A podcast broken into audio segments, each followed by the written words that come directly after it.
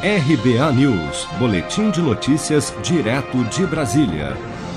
Em entrevista coletiva na manhã desta terça-feira, o diretor do Instituto Butantan, Dimas Covas, reforçou que o evento adverso grave alegado pela Anvisa para a interrupção dos testes da Coronavac no Brasil não tem relação com a vacina e a informação está disponível para a agência reguladora. Acompanhe.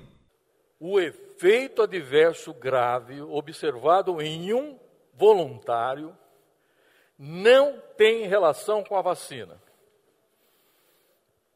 Não podemos dar detalhes a vocês, porque isso envolve sigilo. Quer dizer, tem aí todo um aspecto ético que nos impede de dar as características do voluntário ou da voluntária. O que eu afirmo a vocês é que esses dados estão todos de mão é, da Anvisa, estão todos fornecidos à Anvisa. Ela tem todas essas informações.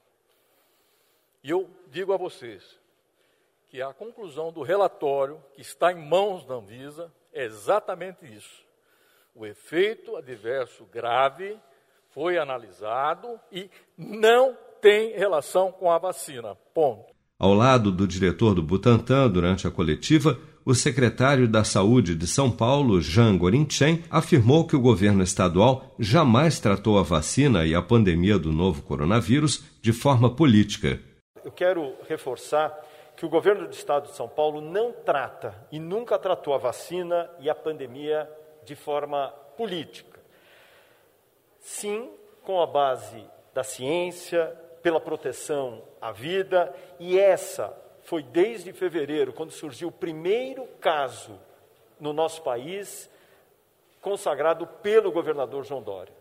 Nenhum momento houve nenhuma infringência, nenhuma interferência com a ciência, com a medicina.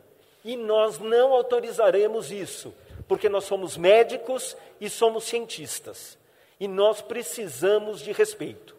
A interrupção temporária dos estudos clínicos da vacina chinesa teria se dado segundo comunicado da Anvisa, publicado nesta segunda-feira, devido a um evento adverso grave.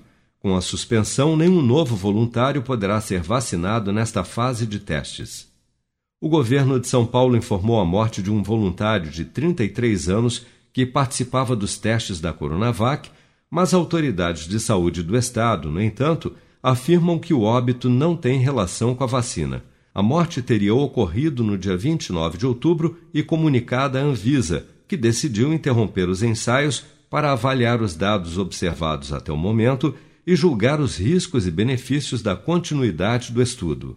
Seja para conquistar sonhos ou estar seguro em caso de imprevistos, conte com a poupança do Sicredi. A gente trabalha para cuidar de você, da sua família e proteger as suas conquistas. Se puder, comece a poupar hoje mesmo. Procure a agência Sicredi mais próxima e abra sua poupança. Sicredi, gente que coopera cresce. Com produção de Bárbara Couto, de Brasília, Flávio Carpes.